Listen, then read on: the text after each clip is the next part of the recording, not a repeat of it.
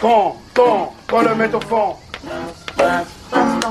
Salut les amis, salut tout le monde, c'est lundi, c'est Passe ton ballon. On est ensemble pour un peu plus d'une heure d'émission. Merci d'être avec nous pour ce nouveau numéro de Passe ton ballon, votre rendez-vous foot et OM hebdomadaire.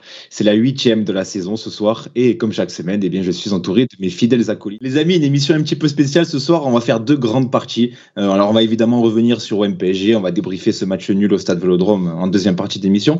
Mais avant cela, on vous l'avait promis depuis quelques semaines d'ailleurs, hein, on va s'attarder sur les récents événements et débordements qui qui produit dans qui se sont produits dans les différents stades de Ligue 1 depuis le début de saison. Et d'ailleurs, il y en a encore eu ce week-end, on va en parler. Et pour cela, on a l'immense plaisir d'accueillir Sébastien Louis. Bonsoir Sébastien. Bonsoir à tous. Euh, merci Sébastien d'être avec nous et d'avoir accepté notre invitation. Alors pour te présenter en quelques mots, euh, tu es docteur en histoire contemporaine, chercheur sur le supporterisme radical. Euh, bah, D'ailleurs, tu as, tu as écrit des ouvrages à ce sujet, hein, euh, Ultra, les autres protagonistes du football, le phénomène Ultra en Italie, tout des aux éditions Marais Martin d'ailleurs, si, si jamais vous voulez vous les procurer. D'ailleurs, je crois qu'Ama, tu, tu m'en as beaucoup parlé, tu les avais appréciés. Hein, les, surtout Ultra, les autres protagonistes du football, tu, tu l'avais apprécié. Ouais, j'ai lu les Ultra, les autres protagonistes du football. Je l'ai lu euh, pendant le confinement et vu comme euh, il est très très bien fourni, ben c'était parfait pour euh, passer le temps. C'est un livre que je vous recommande car il est très sourcé, qui remonte aux origines du mouvement ultra en Italie. Et franchement, c'est intéressant. Si c'est un, thème qui vous passionne, je vous le recommande vivement. Et puis tu es également, euh, Sébastien, auteur pour le blog Côté Tribune sur le site du Monde. Euh, du coup, je pense pas trop me tromper en disant que tu es plutôt calé sur la culture ultra, non? Ça va. Euh, on te la fait pas sur ce sujet-là, je pense. Disons que moi-même j'étais ultra, je dois également préciser cela, c'est-à-dire que j'étais un membre du Commando Ultra 84 de 1994 à 2007 pendant 13 ans.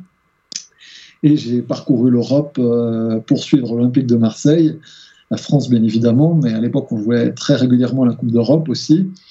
Et euh, par la suite, en faisant mon doctorat, donc j'ai pris de la distance avec le stade et j'ai décidé de devenir justement un chercheur spécialisé sur la question.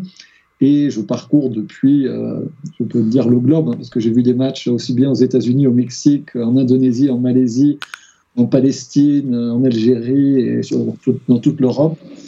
Et voilà, je suis régulièrement dans les tribunes, devant les tribunes, car je suis une des rares personnes qui regarde peu les matchs de football. Ben, j'ai une petite question euh, justement d'introduction. Est-ce que tu, ne me laisses pas lancer le jingle, toi Ça, c'est tu prends des libertés. je, croyais, que ça avait commencé toutes mes excuses. tu, connais ma phrase. Passe ton ballon. saison, saison 2, épisode 8. C'est parti.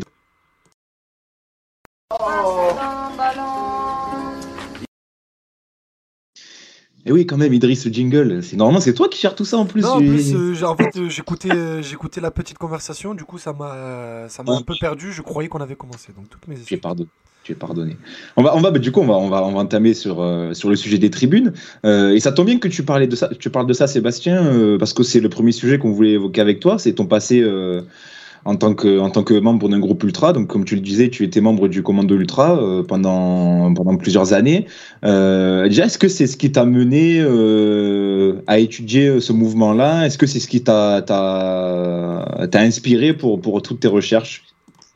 Oui, oui, bien évidemment, car avant de rejoindre le commando, je suivais déjà l'OM en déplacement et lors de, des matchs à domicile alors j'en suis, je fais peu de matchs hein, parce que tout simplement j'étais très jeune, donc c'est souvent mon père puis c'est ma sœur qui, qui m'amenait assez régulièrement. C'est assez drôle. Mon père n'était pas fan de football et ma sœur par contre n'était pas non plus fan de football, mais elle avait la patience de m'amener. Et dès le plus jeune âge, je me souviens, j'avais été passionné par un ouvrage qui est un livre culte, qui est le livre de Philippe Broussard, Génération supporter. Il faut savoir qu'à l'époque, je parle au début des années 90, il n'y avait pas encore Internet. Donc le peu de littérature sur le sujet me passionnait. Et euh, par la suite, le livre de Christian Bromberger, euh, Un match de football, et également un autre euh, livre de référence qui m'a vraiment servi. Et donc, naturellement, on va dire, lors de mes études, j'ai pensé orienter mes recherches vers le supporterisme. Mais ce n'était pas mon but premier, c'est venu un petit peu par hasard, car je voulais faire quelque chose de différent. Et la plupart des gens qui avaient travaillé sur le sujet étaient uniquement des sociologues ou des ethnologues. Et donc l'idée, c'était de travailler en tant qu'historien sur le temps long, et c'est ce que je vais expliquer ce soir d'ailleurs, en analysant les violences.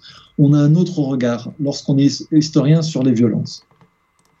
Qu'est-ce que, qu'est-ce que tu as retiré de ton passé de membre, de membre du CU euh, qui t'ont aussi des, notions ou peut-être des, des, idées qui t'ont, qui t'ont ensuite aidé dans ton, dans, ton parcours, euh, dans ton parcours et dans tes études de, du, milieu, du milieu ultra?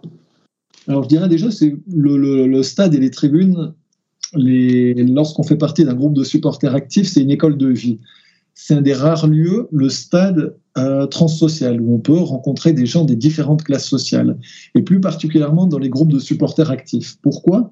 Parce qu'on retrouve par exemple un avocat à côté d'un chômeur, à côté du drogué, à côté de l'étudiant de bonne famille, et donc c'est une véritable méritocratie, c'est-à-dire que la personne qui accède à un certain rôle dans la hiérarchie du groupe, c'est uniquement par rapport à ses mérites personnels et pas par rapport à son ancrage social. Et donc ça, c'est véritablement intéressant. En plus, Marseille, le stade, c'est un des rares lieux de mixité hein, aussi. Hein, comme euh, voilà, la ville, elle est très clivée, on le sait, on le sait bien. Et euh, le stade euh, véritablement permet à des gens originaires de différents quartiers, de différentes villes, aussi de différents pays, car l'Olympique de Marseille a des supporters dans toute l'Europe, de se rencontrer. Et je pense que ça, c'est véritablement très riche. Le fait d'avoir cette mixité sociale, le fait de connaître des gens que l'on n'aurait pas l'occasion de rencontrer dans un autre milieu, de faire des heures de bus, des heures d'avion, euh, d'aller euh, dans toute l'Europe, de prendre des risques, parce que voilà, il y avait des déplacements qui étaient parfois tendus. Je me souviens des déplacements à Zagreb en 98 qui avaient été particulièrement chauds. Et voilà, on a tout ça, ça renforce et ça donne une certaine force de caractère.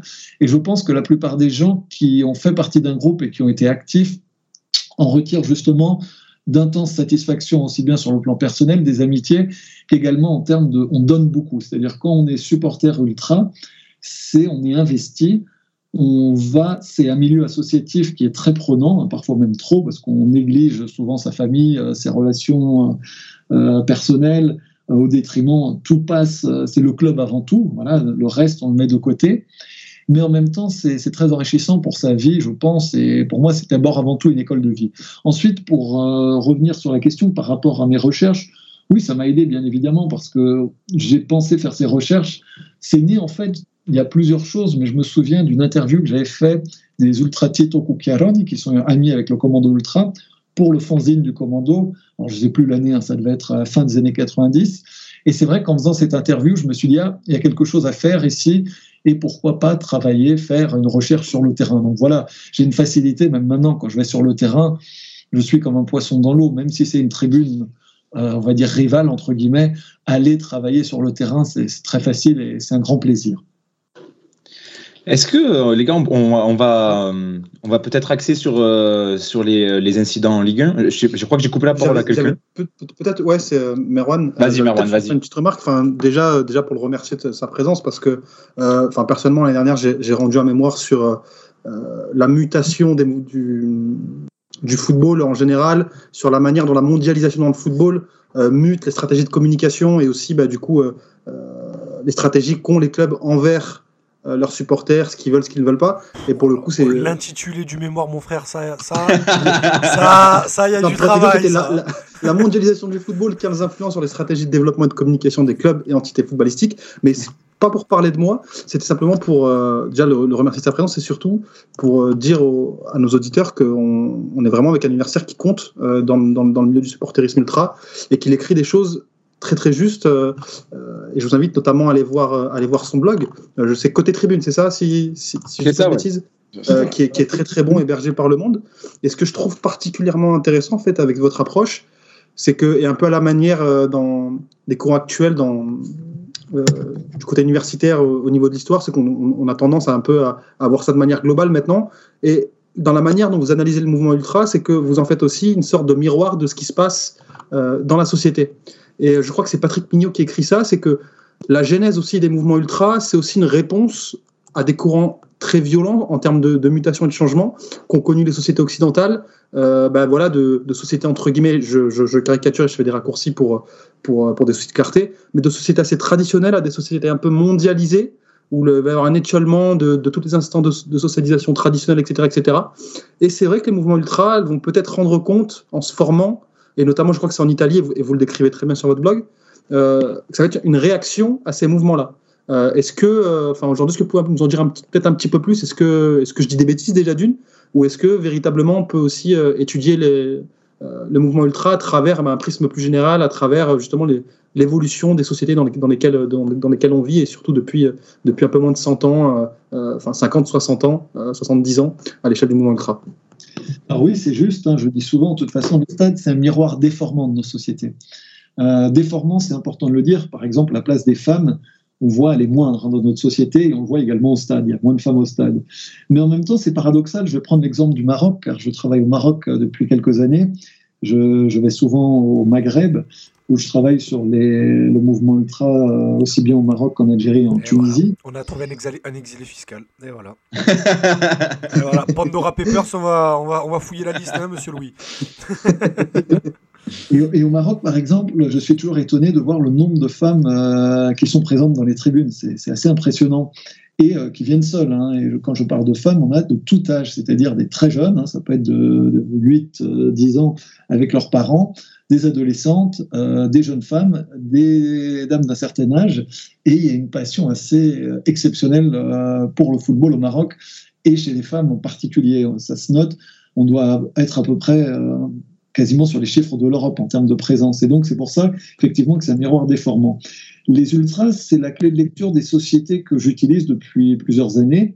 Quand je vais en Indonésie, lorsque je vais en Israël, en Palestine, en Algérie, la même chose. Ça donne effectivement, ça permet de comprendre certaines choses. Déjà, c'est un mouvement de jeunesse. Il est né en Italie entre 1967 et 1971. Je le dis dans mon livre. Alors souvent, les gens me demandent quel est le premier groupe ultra. Alors bien évidemment, le mouvement ultra, il est né en Italie. Il n'est pas né en Croatie euh, avec euh, la Torcida de l'Hajduk Split, qui est un simple club de supporters. En 1950, il est né en Italie. Et ça a mis quatre ans à se développer. Entre 67, la première banderole où est apparu un mot différent, commando, du côté de la Sampdoria, jusqu'en 1971 avec la fondation des Brigate Giallo-Blu de Las Verona. Durant ces quatre ans, on va avoir véritablement quelque chose qui se distingue et c'est bien évidemment lié à l'émergence de la jeunesse la jeunesse comme acteur social dans nos sociétés occidentales. C'est-à-dire qu'avant les années 1960, l'émergence des teenagers aux États-Unis, c'est dans l'après-guerre. La première fois, on aura des jeunes qui auront du temps libre et de l'argent. Et donc, ces jeunes qui auront du temps libre et de l'argent, une partie va aller au stade et va créer ces groupes de supporters. Justement, on a ce passage de génération, cette création d'une génération, on pourrait le dire, hein, parce qu'auparavant, vous pouvez le demander à vos grands-parents ou à vos grands-parents, les jeunes gens travaillaient généralement à 15-16 ans, à part les classes dominantes qui avaient de, de l'argent pour aller à l'université. Et donc, dans les années 60, on a cette grande transformation en Italie, comme dans tout l'Occident, et en Italie vont naître justement les ultras, alors qu'en Grande-Bretagne, à partir de la saison 65-66, vont émerger les premiers gangs de hooligans. Il y, en a, il y en a qui font même remonter la naissance du mouvement ultra un peu plus tôt, toujours en Italie. Euh, d'une histoire que vous connaissez sans doute sûrement, euh, au Torino avec le Gruppo Sostenitori Granata. Vous en avez peut-être entendu parler. Quel accent euh, magnifique. Incroyable, hein Vous savez, ce groupe de supporters du Torino, bon, qui s'est formé dans un premier temps pour soutenir le Toro, et qui en fait s'est entre guillemets radicalisé, ou du moins a intensifié sa pratique, lorsque ben voilà, le club ayant subi des années difficiles, notamment avec euh, ce fameux crash d'avion qui a décimé euh, une très très grande partie de l'équipe.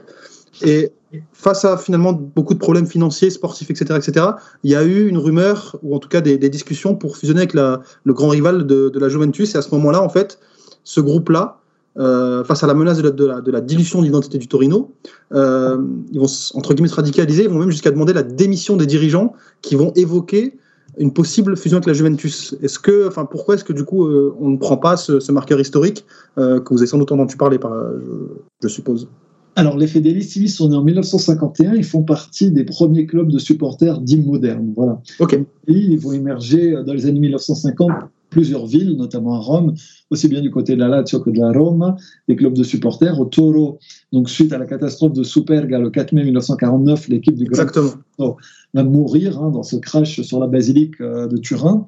Et le, club qui était le, plus populaire d'Italie va voir deux ans plus tard la création d'un premier club de supporters. Alors j'ai rencontré un des fondateurs euh, il y a une dizaine d'années, en 2011, j'étais à Turin, en Pâques 2011, je me suis rendu à Turin pour rencontrer un des fondateurs euh, des Simi.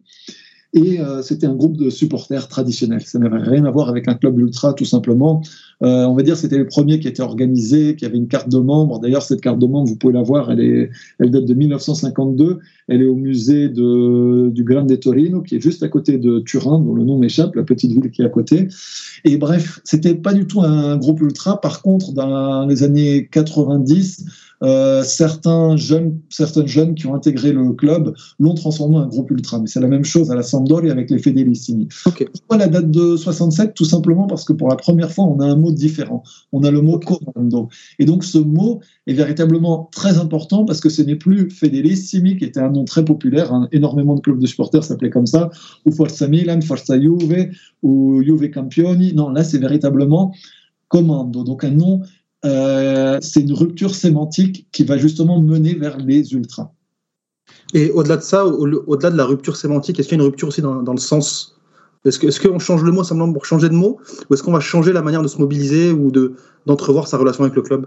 Alors véritablement, cela va changer car on a d'autres comportements. C'est-à-dire que que ce soit les Fedelissimi du Toro ou les différents clubs de supporters, les Milan clubs qui existent, euh, ils ne sont pas euh, ils ne chantent pas tout le match. Hein. L'idée que les Italiens, c'est un peuple euh, qui a toujours chanté, qui a l'habitude, on leur donne un drapeau, ils vont faire euh, une fête incroyable, trois d'artifice. Non, pas du tout. Les stades sont gris. Il suffit de voir l'extrait du film, vous pouvez le voir sur YouTube, Il ladro di bicicletta, le voleur de bicyclette de Vittorio Di Sica. Donc un film qui reprend des images d'archives du match, la sortie du match Roma-Modena. Et on voit les supporters qui sortent du stade hein, à Rome et il y a quasiment y a personne qui a une écharpe. Premières écharpes, elles apparaissent qu'en 48. Donc jusque dans les années 60, on n'avait quasiment pas d'ambiance dans les stades. Ça va changer à partir du début des années 60, où là, on a plus de drapeaux, plus de banderoles, on a des espèces de débuts d'animation dans les stades, des petits spectacles qui sont réalisés, on a même des mégaphones qui sont emmenés par les clubs de supporters traditionnels, des tambours, et les, premiers ultras ou les pionniers ultras ont créé des super clubs de supporters, c'est-à-dire qu'eux, ils vont être entre jeunes, ils vont en changer de nom, ils vont avoir d'autres comportements, donc on a une véritable rupture aussi bien générationnelle que comportementale. Euh, au regard de cette historique, euh, d'ailleurs, si euh, vous voulez encore plus de détails, Ama, tu, tu me contrediras pas, mais je crois que tout est détaillé dans le bouquin hein, sur Ultra. Oui, totalement. Une partie du propos de Sébastien de Merwan, tu as retrouvé dans le livre. Vraiment, si vous, vous cherchez vraiment les origines du mouvement, je me répète, mais vraiment investissez dans ce livre. Voilà. Et on, regarde. Voilà, la couverture est, sur Twitch. Très belle couverture d'ailleurs, très beau très beau craquage. Euh, on regarde de, de, cette historique que tu viens de que tu viens un petit peu de décrire et euh, de tes études. Euh, alors on va faire un bond dans le dans le futur vu que là on était en 1950, on va on va faire, on va, on va, sauter à 2021. Euh, tout ce qui se passe depuis le début de saison en Ligue 1, euh, ces incidents qui ont eu lieu un petit peu partout, hein, dans, dans beaucoup de stades. comment comment tu les expliques, Sébastien? Comment tu les analyses? Est-ce que je peux juste, excuse-moi Sébastien, juste si je peux rajouter un truc à la question de Mathieu, vu que le, supporterisme, du moins le mouvement ultra, a quand même pas mal à voir avec ce qui se passe dans la société. Est-ce que euh, c'est stupide de dire que le confinement a joué un rôle dans euh, comment dire la, multiplication de l'expression euh, peut-être un peu féroce des supporters depuis le début de la saison? Alors, merci pour cette question et cette précision. Alors la première chose, en tant qu'historien, je vais vous embêter, mais je vais sortir quelques dates, parce qu'il faut bien comprendre que la violence, elle a toujours accompagné le football. Je vais commencer avec euh, la Grande-Bretagne, hein, parce que c'est le pays où est né le football. En 1884, lors de la demi-finale de Coupe d'Angleterre entre Blackburn Olympic et Notts County, la foule jette des projectiles sur les joueurs de Nottingham. L'année suivante, le 10 mai 1885, les spectateurs s'en prennent aux joueurs visiteurs lors d'Aston Villa Preston. Donc dès la fin du 19e siècle, on a une multitude d'incidents qui sont répertoriés en Angleterre. En Italie, 1898, c'est le premier championnat. Attention, championnat, c'est un tournoi sur un espèce de modèle de coupe avec deux demi-finales et une finale. Il y a à peine 400 spectateurs. Les premiers matchs en Italie attirent très très peu de gens. Pourtant, dès le 9 avril 1905, il y a le premier incident qui est recensé dans la péninsule lors de Juventus Genoa. Il y a une invasion de terrain. En 1911, le 12 mars, il y a une rixe entre tifosi lors de Genoa Andrea Doria à cause de paris sportifs. Le public à l'époque, ce sont des aristocrates. Il y a uniquement les bourgeois qui peuvent aller au stade parce qu'ils ont du temps libre. Donc il y a peu de gens qui vont au stade en Italie à l'époque. Et donc ils parient des grosses sommes et euh, il y a des rixes à cause de ça.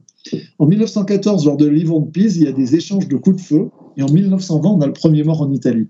En France, c'est la même chose. En 1936, lors de Lyon-Saint-Étienne, le match est interrompu et il y a des incidents. Donc le 29 mars 1936. Voilà, à Marseille, je pourrais parler du 27 août 1969, lorsque OM Saint-Etienne est interrompu à la 75e minute à cause d'une invasion de terrain. Donc il n'y a pas besoin d'attendre les ultras pour voir de la violence dans les stades. Ça, c'est important de le dire. Très important cette, cette précision. C'est vrai qu'on a tendance à, associer les ultras à tout ce qui se passe actuellement, mais c'est euh, comme quoi c'est forcément, c'est pas forcément le cas, hein, les gars.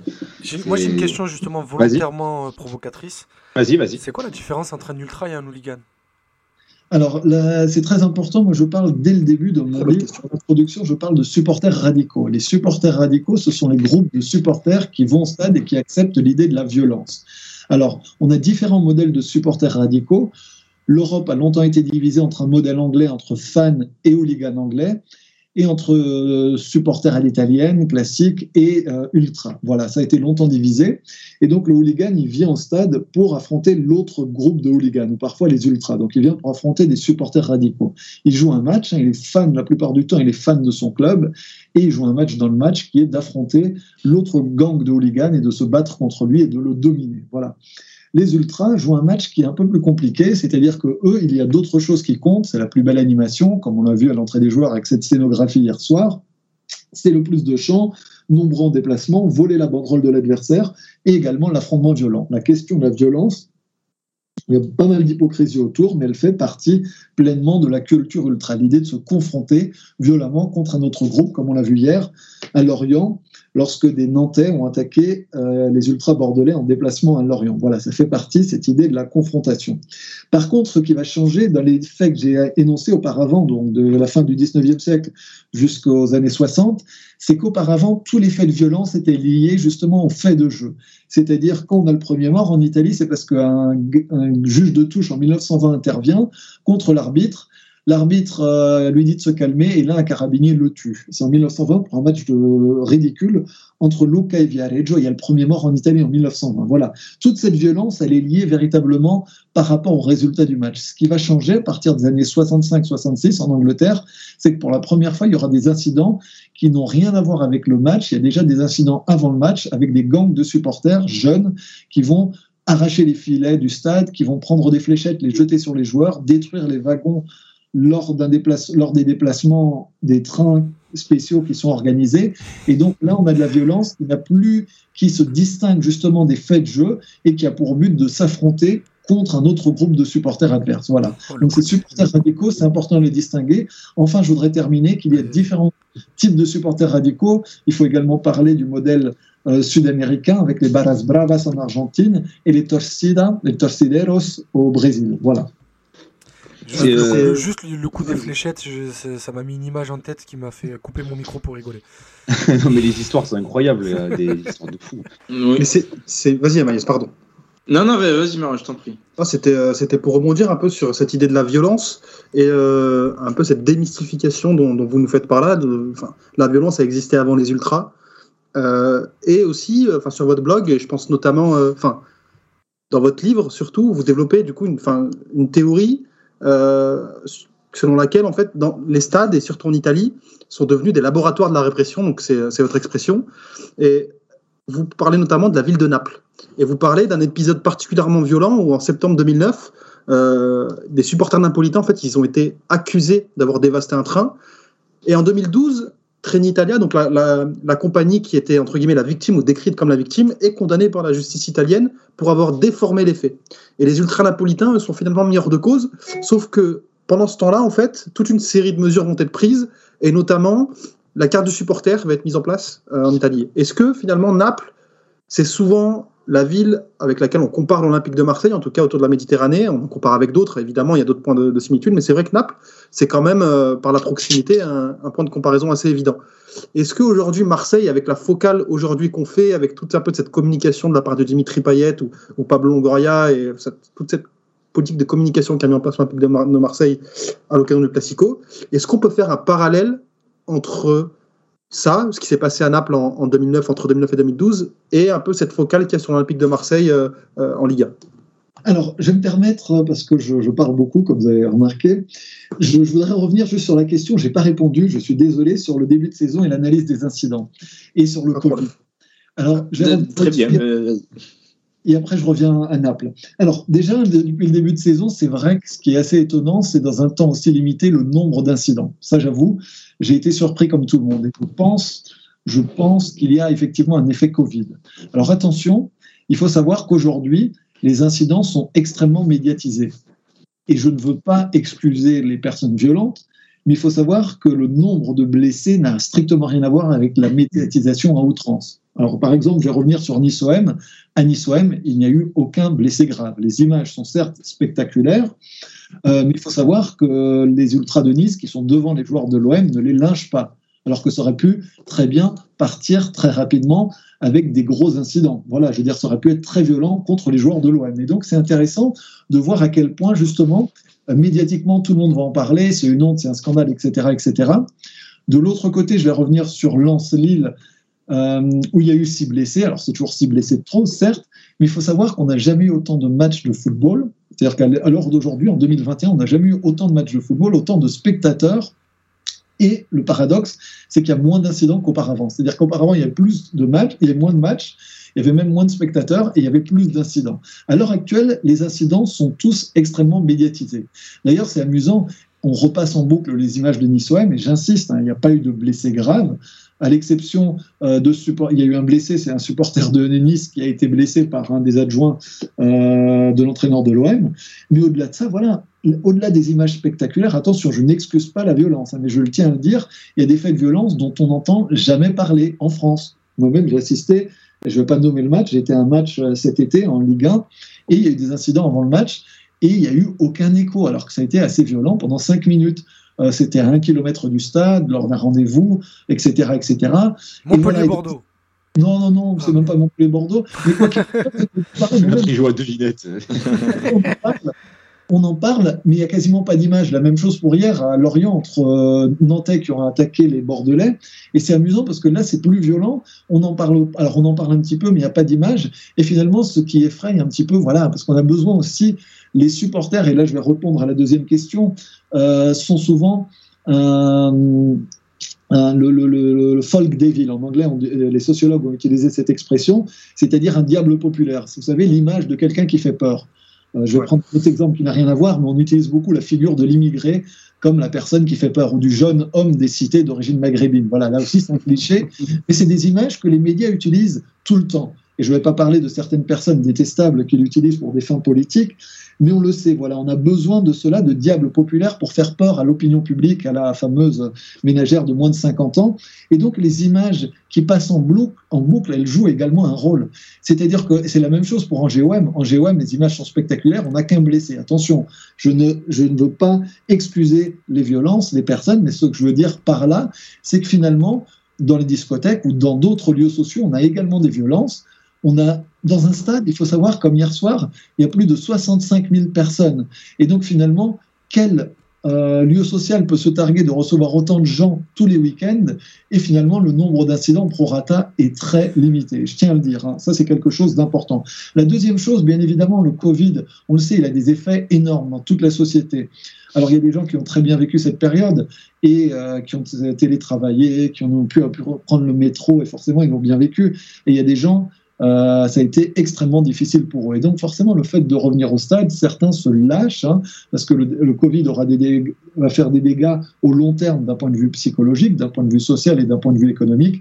Et bien évidemment, je pense que certaines personnes, euh, par rapport au Covid, se lâchent dans les stades. Mais ça a toujours été le cas. Le stade, c'est un exutoire. Et je tiens à rappeler un, épisode déplorable hein, qui nous concerne en tant que supporter de l'OM. C'est lorsque Joseph-Antoine Bell est revenu jouer au stade Vélodrome, alors que c'était une des idoles. Il est revenu avec le maillot de Bordeaux. Ouais. Et donc, il y a eu euh, des caisses de bananes qui ont été confisquées, euh, les CRS avant le match, et pourtant, il a été victime. Il y avait même un gorille, quelqu'un s'était oui, il, y avait, il y a- il y avait eu des réponses aussi. Il y avait eu Voilà. des, des réponses, des chants racistes, pardon. des chants racistes. Et donc, ça, c'est intéressant parce qu'il y a toujours cette image, un petit peu ce cliché d'Épinal que je n'aime pas beaucoup. Euh, voilà, Marseille, euh, les supporters sont antiracistes, etc., etc. Non, il y a eu également au stade Vélodrome euh, des tendances racistes qui ont pu s'exprimer. Quoi qu'il en soit, voilà, il faut voir ça. La même chose, c'est intéressant dans une ville comme Marseille où on pourrait mettre un chien avec un autocollant du Rassemblement national, il pourrait faire 25%. Après, malheureusement, euh, une base d'électorat, une grande partie de, une partie de la ville vote pour le Front National, le Rassemblement Complètement. est proche de l'extrême droite. Et au stade, bien évidemment, je suis le premier heureux de ne pas voir ces expressions, je le dis ouvertement, je suis très heureux qu'on ne les voit pas, mais de l'autre côté, il faut savoir qu'elles existent. hein. On n'a Elles, pas... elles ont été chassées des groupes, en tout cas. Après, elles, elles- elles arrivent toujours à se, ra- à se rattraper, à se, à se rassembler, pardon. Mais à l'intérieur des groupes, elles ont été chassées, notamment du, du CU. Voilà, mais dans la plupart des groupes, hein, mais attention, la même chose, il ne faut pas croire que, euh, que ce soit les Winners, les MTP ou tous les groupes, euh, bien évidemment, il y a des électeurs du Front Non, National. bien sûr, on peut pas. Non, le- je parle de ceux qui faisaient justement des actions, de, parce que tu prenais l'exemple de Joseph Antoine Bell, de ceux qui essayaient un peu d'exister en groupe euh, de- à l'intérieur de, de- de ces groupes de supporters-là. Ils ont été, euh, ils ont été chassés. Voilà, ils ont été chassés et les groupes se sont impliqués, notamment le commando ultra qui s'implique euh, depuis plus de dix ans. Il a été au Mondiale Antiraciste. Dans les tribunes, il y a des banderoles qui sont faites, il y a des journées d'action contre le racisme. C'est très positif, hein, mais ce que je veux dire, c'est pas non plus forcément représentatif de l'ensemble du public. Quoi qu'il en soit, c'est intéressant parce que finalement, les tribunes, elles nous racontent énormément sur une ville et aussi le fait que justement, on n'a pas cette expression d'extrême droite dans les tribunes, c'est intéressant. Voilà, Marseille, comment se fait-il alors qu'à Nice, par exemple, ou dans d'autres villes, ça peut poser des problèmes? Donc on a aussi ces infiltrations, parce qu'on le sait, hein, je vois aussi en Italie. Et pour revenir sur Naples, la comparaison, pour moi, euh, j'ai un petit peu des difficultés parce que Naples a d'autres problématiques notamment la question de l'immigration. Euh, Naples est surtout une ville d'immigration. Les Napolitains, on les retrouve dans le monde entier, alors que Marseille est une terre d'accueil. Euh, ce, qui- ce qui est moins Naples. Attention, la ville a également changé, c'est devenu également une terre d'accueil. Mais voilà, elle a des problématiques différentes. Et donc, pour moi, c'est un petit peu un cliché d'associer les deux. Les supporters, euh, les groupes de supporters à Naples et à Marseille sont quand même différents. Ce qui les unit, c'est une forte passion, bien évidemment. C'est deux grands ports de la Méditerranée avec une passion extrêmement forte pour le ballon. Et on peut dire que Maradona euh, sert un petit peu de trait d'union parce que ça a été la, la mort de euh, Diego Maradona, bien qu'il n'ait pas joué à l'Olympique de Marseille, a quand même été ressenti à Marseille assez forte parce qu'il y a quand même cette attirance pour l'Argentine, pour Maradona. euh, en contraposition un petit peu avec le PSG, le Brésil, mais même là, l'exemple est faux, hein, parce qu'il suffit juste de rappeler Carlos Moser ou le nombre de joueurs brésiliens qui ont brillé sous les couleurs de l'OM, ils sont nombreux. Une petite une ou deux questions, euh, Sébastien, avant de te libérer. On a déjà un petit peu dépassé le, le timer qu'on s'était donné, mais bon, c'est pas grave. Il y a Ama qui a une question très importante. Oui, allez, peut-être une, une ou deux questions encore, comme ça on peut libérer, on peut libérer Sébastien. Vas-y, Ama. Non, en vrai, euh, euh, quand tu parlais de Marseille et de l'Argentine, on dit souvent Marseille, c'est l'Argentine. Est-ce Voilà. que c'est si vrai que ça ou pas? Ça. Non, mais sur le temps, euh, je dis sur le ton de la blague, mais est-ce qu'il y a un fond de vérité au final? Alors, il y a un article de la Provence euh, qui avait été consacré à ça il y a quelques semaines, qui était pas mal, où euh, été intervenu pour dire justement non. Moi, j'ai tendance à... On est toujours dans des mythes inventés. Euh, La tradition, elle, est toujours inventée déjà à la base. Et donc là, c'est une tradition inventée, forcément, ça a été repris. Alors non, parce que le supporterisme en Argentine est différent, et il suffit de regarder les gestures. C'est très intéressant la manière dont ils, les Barras Bravas chantent au stade. Il suffit de regarder la manière dont ils le font avec les, les, les- bras. Donc, ils ont des mouvements de corps très intéressants qu'à Marseille, on ne voit pas. On le voit rarement en Europe. Il y a quelques groupes qui essayent de le faire.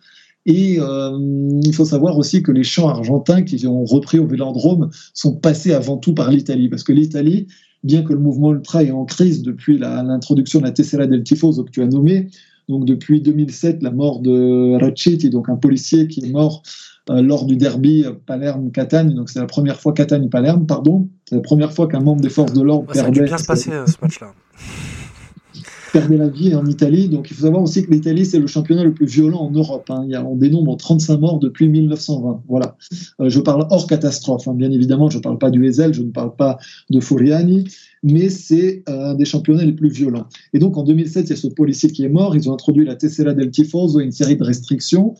Mais les ultra-italiens, malgré la crise, c'est-à-dire une répression extrêmement forte. En Italie, on peut être interdit de stade jusqu'à 10 ans. Euh, des groupes sont interdits, les déplacements sont régulièrement prohibés par les préfectures de police. Euh, pour une torche, on peut être interdit de stade pendant 5 ans. Bref, il y a une répression extrêmement forte en Italie. Mais le paradoxe, c'est que les ultra-italiens ont une créativité incroyable et c'est qui ont repris le filon des chants argentins et par la suite, les ultras du reste de l'Europe ont suivi. Et donc à Marseille, on a repris ce filon via l'Italie. Voilà, je tiens à le dire. Donc pour moi, non. Euh, bien évidemment, on aimerait, parce que l'Argentine, c'est associé à la passion. Mais de nouveau, on est dans le cliché. On est souvent dans le cliché quand on parle de Marseille. Parce que bien évidemment, Marseille est une ville tellement passionnelle euh, que il est facile d'aller vers le cliché, comme je dis, sur le côté antiraciste au stade. Avant, c'était les méchants parisiens qui étaient d'extrême droite et les gentils marseillais qui étaient antiracistes. Euh, maintenant, le cliché n'est plus valable hein, parce que la tribune Boulogne n'est plus. Et euh, voilà, les choses ont changé. Mais quoi qu'il en soit, il faut faire attention. Moi, je dis toujours, il faut. Alors, c'est bien de, se référer à, l'Argentine, quoi, n'importe qui. Mais est-ce qu'il y a une réelle, une réelle filiation? Non. Euh, je dirais que c'est plus des gens qui sont passionnés de l'Argentine, qui mettaient le drapeau de l'Argentine, qui mettaient en avant la figure de Diego Armando Maradona. La même chose, on est aussi dans le cliché quand on parle de, de, Maradona. Il y a énormément de clichés sur lui et euh, il, est, il était parfait pour les, pour les répercuter. Mais Sébastien, merci. Euh, ah, euh, j'avais une peut-être une. Vas-y, la dernière après on la question. Pas de problème. Sébastien, là où moi en fait, il y a quelque chose qui m'intéresse particulièrement par rapport à ce sujet c'est euh, peut-être pas voilà la, ressemblance directe entre Naples et Marseille, mais peut-être des ressemblances en termes de, conception de la ville dans son état et notamment le, traitement donc laboratoire répressif qu'on peut faire, des pouvoirs publics envers euh, bah, des, des focales concrets, donc notamment l'Olympique de Marseille. Et Naples, d'une part parce que Naples en Italie, et ça je pense que vous le savez mieux que moi, parce que vous, semblez avoir une affinité avec, euh, avec ce pays-là, c'est de la manière dont l'identité nationale s'est formée en Italie, donc euh, le, risorgimento, où finalement bah, l'identité locale, elle est quand même plus prégnante que l'identité nationale. Et d'autre côté, on a Marseille qui, qui concentre un petit peu euh, ces folks dont, dont on parlait tout à l'heure, donc euh, une ville quand même une terre d'immigration, où il y a pas mal de panique morale qui s'y concentre, avec une grosse focale, on l'a vu cette année, le plan Macron pour Marseille, etc. etc. Est-ce que Marseille, on peut dire aussi que c'est un peu le laboratoire répressif en termes de, euh, en termes de, de supporterisme ultra? Est-ce que quand quelque chose se passe à Marseille, ça a toujours un peu plus d'impact que si ça se passait à Lorient, Angers, Lyon ou Saint-Etienne alors oui et non pour répondre à cette première question, c'est-à-dire qu'en euh, France, le véritable laboratoire de la répression, enfin le véritable laboratoire des lois, c'est plutôt le Parc des Princes. Tout simplement, la, première loi contre les supporters, elle est née en, suite aux incidents de PSG Caen en août 93, la fameuse loi Aléo-Marie qui va introduire dans la législation française l'interdiction de stade. Donc elle date de là. Et par la suite, ce sera chaque fois lié à des incidents au parc. Il faut savoir que le Parc des Princes et un stade qui a concentré de véritables problèmes de hooliganisme. Je parle de la tribune Boulogne, qui avait une réputation euh, parmi les plus violentes en Europe, hein, et à juste titre. Hein, les faits d'armes des hooligans parisiens sont, nombreux. Et donc, euh, c'est toujours par rapport à cette tribune et par rapport aux incidents qu'il y a eu à Paris euh, que l'on parle justement de, de hooliganisme. D'ailleurs, la première fois que la France se rend compte qu'il y a des hooligans, qu'ils existent, c'est lors d'un match amical France-Angleterre en 83 au Parc des Princes, où il y aura des incidents violents, où des figures justement du, COP de Boulogne vont se distinguer contre les supporters anglais avant, pendant et après le match. D'ailleurs, cette expression est utilisée par les médias de l'époque. Quoi qu'il en soit, voilà, c'est plutôt Paris, mais c'est vrai qu'à Marseille, dès qu'il se passe quelque chose aussi, euh, comme à Saint-Étienne ou à Bordeaux, euh, mais à Marseille d'autant plus, c'est tout de suite sous le feu des projecteurs. Alors attention, hein, en même temps, à l'heure actuelle, les, médias et puis la multiplicité des médias montrent que l'on parle beaucoup plus des violences qu'auparavant. Moi, je me souviens d'un OM Lens en 1999 où l'équipe était à la cave et le commando ultra avait fait une phrase très colorée que je ne me permettrai pas de citer parce qu'elle était vraiment euh, voilà très mal polie et euh, elle était devant la tribune tout le match. allez tous vous faire, voilà avec jet de torche et tout, match interrompu. Euh, à l'époque, on en avait parlé, mais pas tant que ça. Voilà, donc cette panique morale, elle est, récente. On a besoin, on a besoin de ça. En même temps, alors là, je vais expliquer sur l'Italie et je vais développer pourquoi le stade est un laboratoire de la répression. Tout simplement, les supporters sont un public parfait pour tester de nouvelles lois. les supporters radicaux. Pourquoi?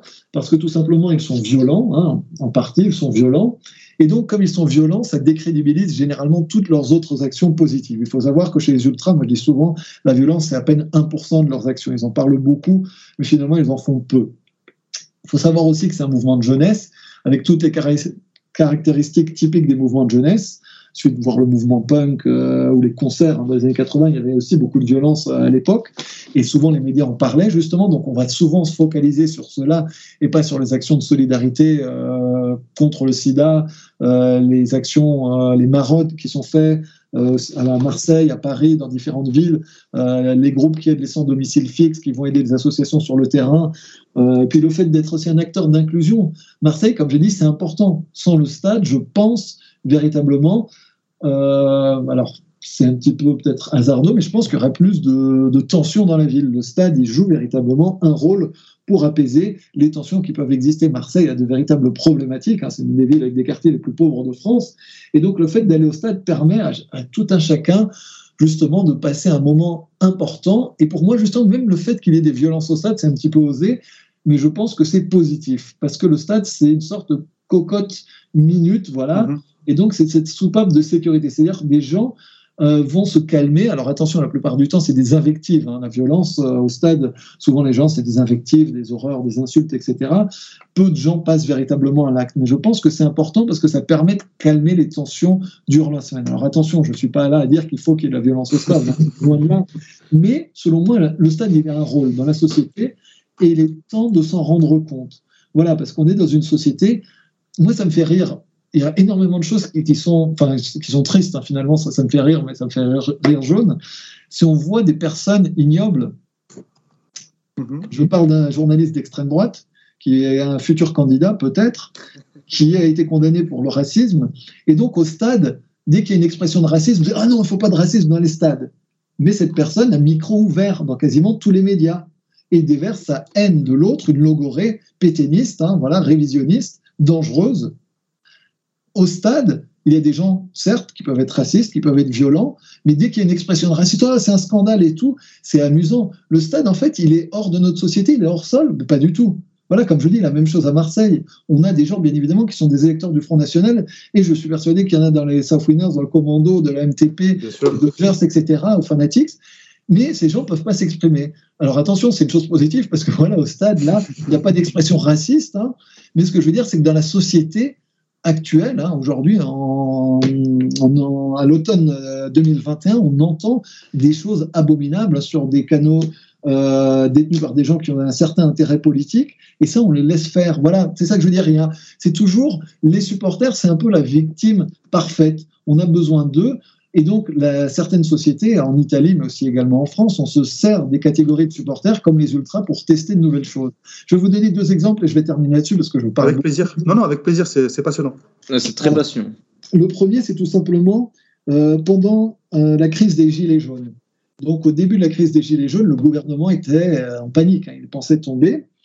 Et donc, qu'est-ce qui se passe? Il y a le Premier ministre, il m'échappe, l'ancien Premier ministre, aidez-moi s'il vous plaît, le... Edouard Philippe Voilà, merci Pierre-Philippe. Il y a Pierre Edouard, Edouard, Edouard. Edouard Philippe, voilà, on y arrive. Décidément, c'est lundi soir pour tout le monde, excusez-moi. et donc, il y a Edouard Philippe qui va au journal de TF1, et euh, on est, c'est début janvier, je ne sais plus exactement la date. Et donc, il est invité spécial, euh, voilà, et il parle des violences, et il dit Nous, on avait un problème de violence dans les stades français, mais on l'a résolu grâce à l'interdiction de stade. Et dans les stades français, on n'a plus de violence. Alors c'est amusant parce qu'aujourd'hui, je pense qu'en octobre 2021, il n'y a plus personne qui, se permettrait de dire ça à la télévision, vu les derniers problèmes. Mais quoi qu'il en soit, voilà, il a déballé tout ça, il n'y a plus de problème dans les stades. Quand quelqu'un est violent, il est interdit de stade. Et donc, il décide d'introduire une nouvelle loi qui interdira de manifestations les gens euh, qui sont violents durant les manifestations en se calquant sur l'interdiction de stade. Heureusement, heureusement, heureusement, cette loi n'est pas passée grâce à la vigilance des sénateurs qui n'ont pas, euh, en deuxième lecture, euh, cette loi euh, n'est pas passée, c'est-à-dire qu'il n'y a pas d'interdiction de manifester. Mais attention, c'est extrêmement dangereux. Là, on parle d'un droit constitutionnel. Et donc, il montre bien, Édouard Philippe, voilà, avec cet exemple. Je vous donne un autre exemple en Italie, à l'heure actuelle. Alors, l'Italie est le pays euh, qui a une des législations les plus sévères en Europe, donc qui a cette, euh, comment ça s'appelle, le DASPO, donc euh, Divieto di accesso negli ambienti sportivi, donc euh, l'interdiction de stade, ça s'appelle le DASPO en Italie, et qui a été euh, introduit dans la législation le 10 décembre 1989 par la loi 401. Donc cette loi elle a été mise en place parce que l'Italie organisait la Coupe du Monde 1990. Il y avait des gros problèmes de violence en 89, dont un jeune supporter de la Rome qui est mort d'un arrêt cardiaque avant Milan-Rome lors d'une agression par des ultras milanais. La loi est mise en place et depuis elle a été modifiée à 8 ou 9 reprises. La dernière fois par euh, Matteo Salvini, il a introduit la, peine jusqu'à 10 ans. Et donc, en fait, ça sert strictement à rien parce qu'il y a toujours des morts en Italie. Le dernier en date, enfin pas le dernier, l'avant-dernier, c'était lors d'Inter Napoli le 26 décembre 2018 avec un ultra de Varese qui a été tué lors d'affrontements contre les ultras de Naples. Donc Inter et Varese sont jumelés, ils ont attaqué euh, ceux de Naples et il est mort lors des affrontements. Et donc en Italie, comme j'ai dit, c'est le championnat le plus violent, ils ont beau passer des lois, ça ne sert strictement à rien. Quoi qu'il en soit, cette loi, le DASPO, il a été introduit dans la législation classique, c'est-à-dire qu'aujourd'hui en Italie, si par exemple euh, vous êtes à Florence avec des amis, vous faites la fête, vous avez peut-être euh, bu un peu trop, et après en sortant du bar, euh, vous jetez des verres, vous cassez des plats, vous pouvez être interdit de quartier, c'est-à-dire ça s'appelle le daspo urbano. Donc il y a des gens. Incroyable. de quartier, c'est appliqué. Ça a été repris justement de cette loi. D'ailleurs, ils ont repris le nom d'ASPO, qui est vraiment par rapport au stade, hein, parce que SPO, c'est pour Impianti Sportivi. Et donc, il y a des gens en Italie, et le but, c'est pour nettoyer les villes. C'est-à-dire C'est une loi qui est appliquée ou qui est seulement dissuasive elle est appliquée, elle est appliquée. hein. Clairement, elle a été appliquée. euh, la, la première fois qu'elle a été appliquée, c'est à Milan, parce que des Roms étaient devant les marches du métro à Milan et mendiaient, et donc ils ont été interdits de fréquenter ce quartier. Alors attention, c'est extrêmement dangereux parce que le but, c'est de nettoyer la ville des gens. Alors les Roms, les mendiants, tous ceux qui dérangent les touristes, hein, vous savez, hein, il suffit d'aller dans le panier, hein, qui a été euh, malheureusement, qui a perdu son âme, son esprit, vous le savez très bien. Je parle aussi du quartier à côté du Mucem, euh, qui est en train, enfin, qui est en train d'être complètement transformé, bouleversé. Et donc c'est intéressant parce que ces lois, en fait, elles, elles- sont là, faites pour les puissants, vous en doutez bien, parce que le but c'est de cacher les pauvres et tous ces gens qui dérangent. En Italie, elle peut être appliquée par exemple contre des gens, vous savez, les, les, les personnes qui vendent des faux, fausses Ray-Ban ou des fausses, euh, Mhm. des fausses marques. On le voit souvent en Italie. Euh, donc, euh, on les voit un petit peu partout dans les endroits touristiques. Ces gens-là peuvent être interdits de quartier si elles vendent des articles contrefaits. Voilà. Alors, bien évidemment, vous comprenez, l'idée, c'est toujours euh, de s'en prendre aux plus faibles et aux plus pauvres. hein. Et j'ai pas besoin de dire que la société qui s'en prend plus faibles, c'est véritablement les sociétés les plus dangereuses, généralement, parce que si on s'en prend plus faibles pour nettoyer, entre guillemets, les villes, mais bon, ça, c'est un autre propos. Quoi qu'il en soit, voilà. Ces lois sont appliquées d'abord dans les stades et par la suite au reste de la société. D'ailleurs, il y avait une très bonne banderole d'ultra italien qui disait en 2000, d'abord pour les ultras, ensuite pour la société. Malheureusement, c'est ce que l'on voit. Je vais terminer avec un exemple. Cet été, j'étais en Hongrie pour travailler sur le supporterisme radical en Hongrie, où il y a des véritables problèmes, euh, aussi bien de violence que de néo-nazis et d'hooliganisme. On a fait un article, un très bon article d'ailleurs sur votre blog. Ouais, Ouais, tout à fait, que j'ai lu. Ouais. sur la brigade des Carpates, comme tout le monde en parlait. Et donc, j'ai été voir un match à Ferencvaros. Ferencvaros, c'est le plus grand club de Hongrie, donc euh, qui a le plus de supporters. C'est un des clubs de Budapest. hein, c'est une ville qui compte un nombre incroyable de stades. Et donc, pour aller voir un match à Ferencvaros, j'ai dû faire une carte de supporter auprès du club. Et c'était assez préoccupant parce que j'ai dû donner ma main. C'est-à-dire qu'on prend euh, un cliché de ma main, on prend les empreintes et tout ça. Et euh, ensuite, c'est sur la carte. Et donc, pour accéder au stade, ils ont cette banque de données. Et donc, c'est véritablement inquiétant parce que par la suite, on le sait, hein, depuis, le 11 depuis le 11 septembre 2001, on a énormément perdu en termes de liberté publique. Et voilà, ce sont des choses, je suis persuadé malheureusement, que l'on utilisera dans un futur proche. Et j'ai pas besoin de dire que la Hongrie de Viktor Orban n'est pas un modèle des droits de l'homme. Voilà, tout simplement. Oula, oui, bah, avec Amand, on peut témoigner. On est allé voir France-Bulgarie, euh, France-Hongrie à Budapest euh, cet. C'était. C'était Très quelque chose. hein. ouais. C'était ouais, c'était l'ambiance ambiance très particulière. Ah, pour coups très comme vous, en particulière. plus, c'est vrai que ça doit, ça doit dénoter. Sébastien, merci beaucoup. Merci beaucoup. C'était vraiment passionnant. Euh, Comme d'hab, on a dit qu'on ferait 20 minutes, on en a fait 50. Voilà, oui, c'est ça. Ah, Désolé. mais hein, désolé. Non, mais c'était incroyablement intéressant. vraiment. D'ailleurs, Séba- Sébastien, pour conclure, tu nous parlais hors antenne du- d'une exposition photo euh, à- sur les ultras, notamment euh, du côté de Milan. Est-ce que tu peux nous en dire plus? Oui, je vais terminer là-dessus. Et ce qu'on va dire, parce que je vais ennuyer vos auditeurs, je suis très, très bavard, comme vous avez pu le constater. Mais comme, comme j'ai du plaisir, on va dire que c'est la première mi-temps et euh, euh, de, durant la saison, j'espère qu'il y aura une deuxième mi-temps. Donc ça, c'est la première chose. dire. Avec grand plaisir. Avec plaisir.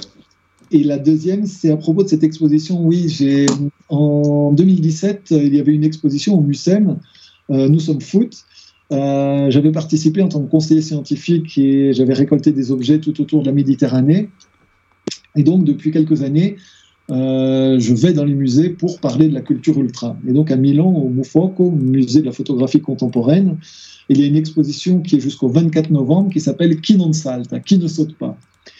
Et euh, nous avons, alors nous sommes une trentaine d'exposants, d'artistes, euh, je travaille depuis plusieurs années avec un photographe italien, Giovanni Ambrosio, un napolitain. Et nous avons, nous avons documenté la culture ultra dans le monde entier, de l'Indonésie à la Palestine, dans les différents pays que j'ai déjà cités auparavant. Et il y a une quarantaine de clichés, des objets que nous avons pu mettre dans cette exposition. Et là, nous préparons une autre exposition qui aura lieu en décembre à Stockholm, au musée de la Méditerranée, pour les 10 ans des printemps arabes, on va parler du rôle des ultras, justement, euh, alors pas uniquement en Égypte, parce que ça c'est connu, mais il faut savoir que dans de nombreux pays euh, du monde arabe, les ultras ont participé à la contestation euh, des régimes en place. Et donc nous avons plusieurs choses, notamment sur l'Algérie, sur la Tunisie, sur le Maroc, même s'il y a beaucoup de clichés aussi. Hein. Il faut savoir qu'il y a énormément de clichés. La presse française aime les clichés et avait relayé notamment une grande participation des supporters au Irak, en Algérie. Il y avait une petite participation, mais significative. Voilà. Eh ben, merci beaucoup. Si vous êtes du côté de Milan, du coup, euh, n'hésitez pas à aller, aller voir cette expo. Euh, merci beaucoup, Sébastien. Et comme tu l'as dit, bah, c'était que la première mi-temps. Hein. On se fait la deuxième mi-temps quand tu veux, euh, selon tes disponibilités.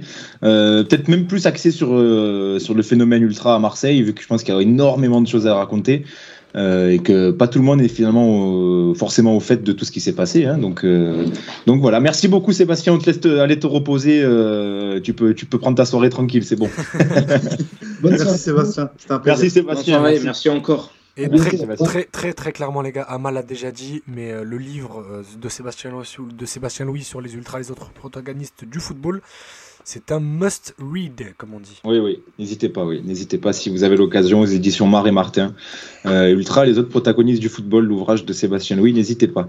Euh, les gars, je vous propose... le loupé de Conrad de la Fuente hier. Ah oui, exactement, exactement, exactement. On va passer au débrief de OMPG. Juste avant, je vais, je vais lire deux trois messages là sympas qu'on a eu dans le chat, euh, notamment Necros qui nous dit je tombe sur votre émission par hasard depuis Twitter et je la trouve hyper intéressante. Ça développe, ça s'écoute, ça témoigne. Continuez, surtout merci. Ben, merci à toi surtout Necros pour ces pour ces gentils mots. Faites euh, passer le mot.